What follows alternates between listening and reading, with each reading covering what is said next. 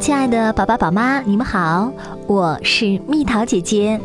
今天的育儿板块，我想要和你们一起来说说的是，你的宝宝如果有以下这些小行为，你可千万不应该忽视哦。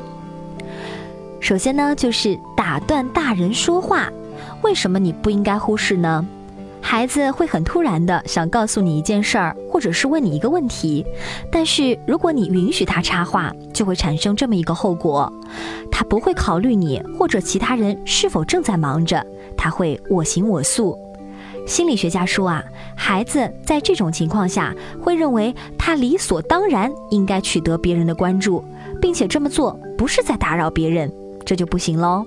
那么如何阻止他呢？下次你要打电话或正在和朋友说一件事儿的时候，要告诉你的小孩，让他安静下来，不要打扰你。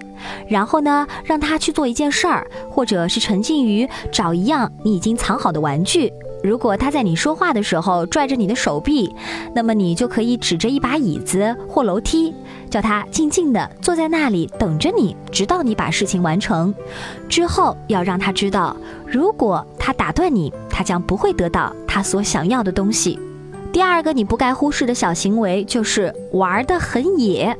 为什么你不应该忽视他呢？你知道，当孩子打了他的小伙伴的时候，你应该介入，但你不应该忽视更加微妙一些的攻击性的行为，比方说推他的弟弟或掐他的朋友。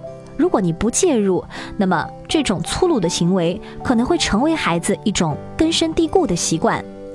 另外，你的不介入也在传达着一个讯息，那就是伤害别人是可以被接受的。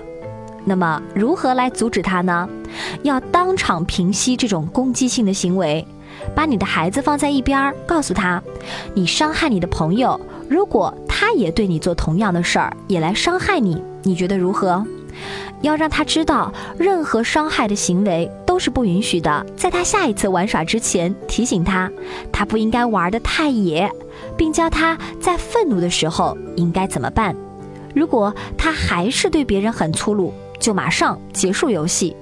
第三个你不应该忽视的小行为就是假装听不见你在说话。为什么你不应该忽视他呢？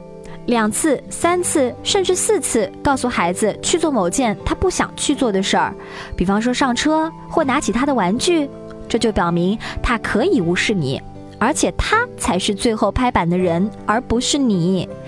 一次又一次的提醒你的孩子，就是为了训练他等待下一个提醒，而不是只记得第一个。这是一个权力游戏。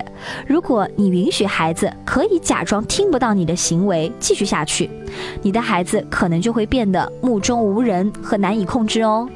那么要如何阻止他呢？不要隔着房间对你的孩子说话，要走过去，走到他的身边去告诉他他需要做什么。当他在你说话时回答“好的，妈妈”，你就要抓住他的肩膀，让他正视你，或者叫他的名字，得到他的注意。如果他依然不行动，那你就要采取其他行动，让他专注喽。我们来举个例子：当六岁的小轩开始变得选择性耳聋，就是只听自己想听的，他的父母就决定采取行动了。他们告诉小轩，如果他们超过一次以上提醒他来吃饭或者是洗澡，那当天他就只能看一个动画片了。一般情况下，他可以看两个，或者在那一个星期会减少一次玩耍的机会。如果他们不得不再次提醒他，那他将失去两个看动画片的机会或是玩耍的机会。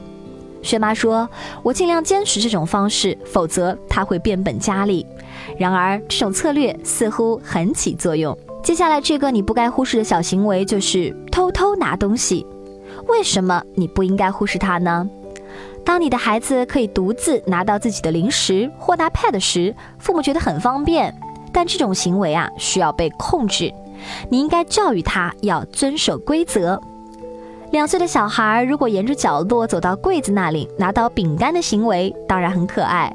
但是不能等到他八岁时也对这种行为不闻不问哦。那么要如何阻止他呢？要建立一些家规，并经常和孩子谈论这些规则。宝贝儿，你需要在拿糖果之前先问妈妈，因为这是规则哦。我们拿电视机为例吧。如果孩子在未经许可之下打开电视，你就要告诉他关掉，然后说：“宝贝儿，你需要在打开电视之前先问我哦。”在他面前把规则大声告诉他，会让孩子记在心中。下面这个你不该忽视的小行为，就是有一点儿小情绪。为什么你不应该忽视他呢？不到青春期时，当你的孩子撇开眼睛或用傲慢的语气说话时，你可能认为没什么。但野蛮行为通常开始于学龄前。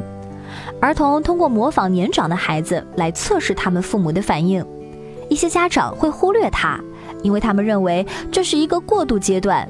但如果你不面对他，你会发现自己以后会面对的就是一个不尊重别人的孩子。他很难交到朋友，与老师和其他人相处不好。如何阻止他呢？让你的孩子意识到自己的行为，告诉他：当你撇开你的眼睛，就好像你不喜欢我说的话。这样的理念并不是让你的孩子感觉不好，而是让他知道他的行为让人不舒服。如果他还是坚持这种行为，你可以不理他，也可以这样说：“我的耳朵听不见你现在状态下和我说的话。当你准备好好说时，我会听的。”最后一个你不该忽视的小行为就是夸大事实真相。为什么你不该忽视他呢？这似乎不是什么大不了的事儿。比方说，你的孩子说他睡觉时从没醒过，或者他告诉一个朋友他去过了迪士尼乐园。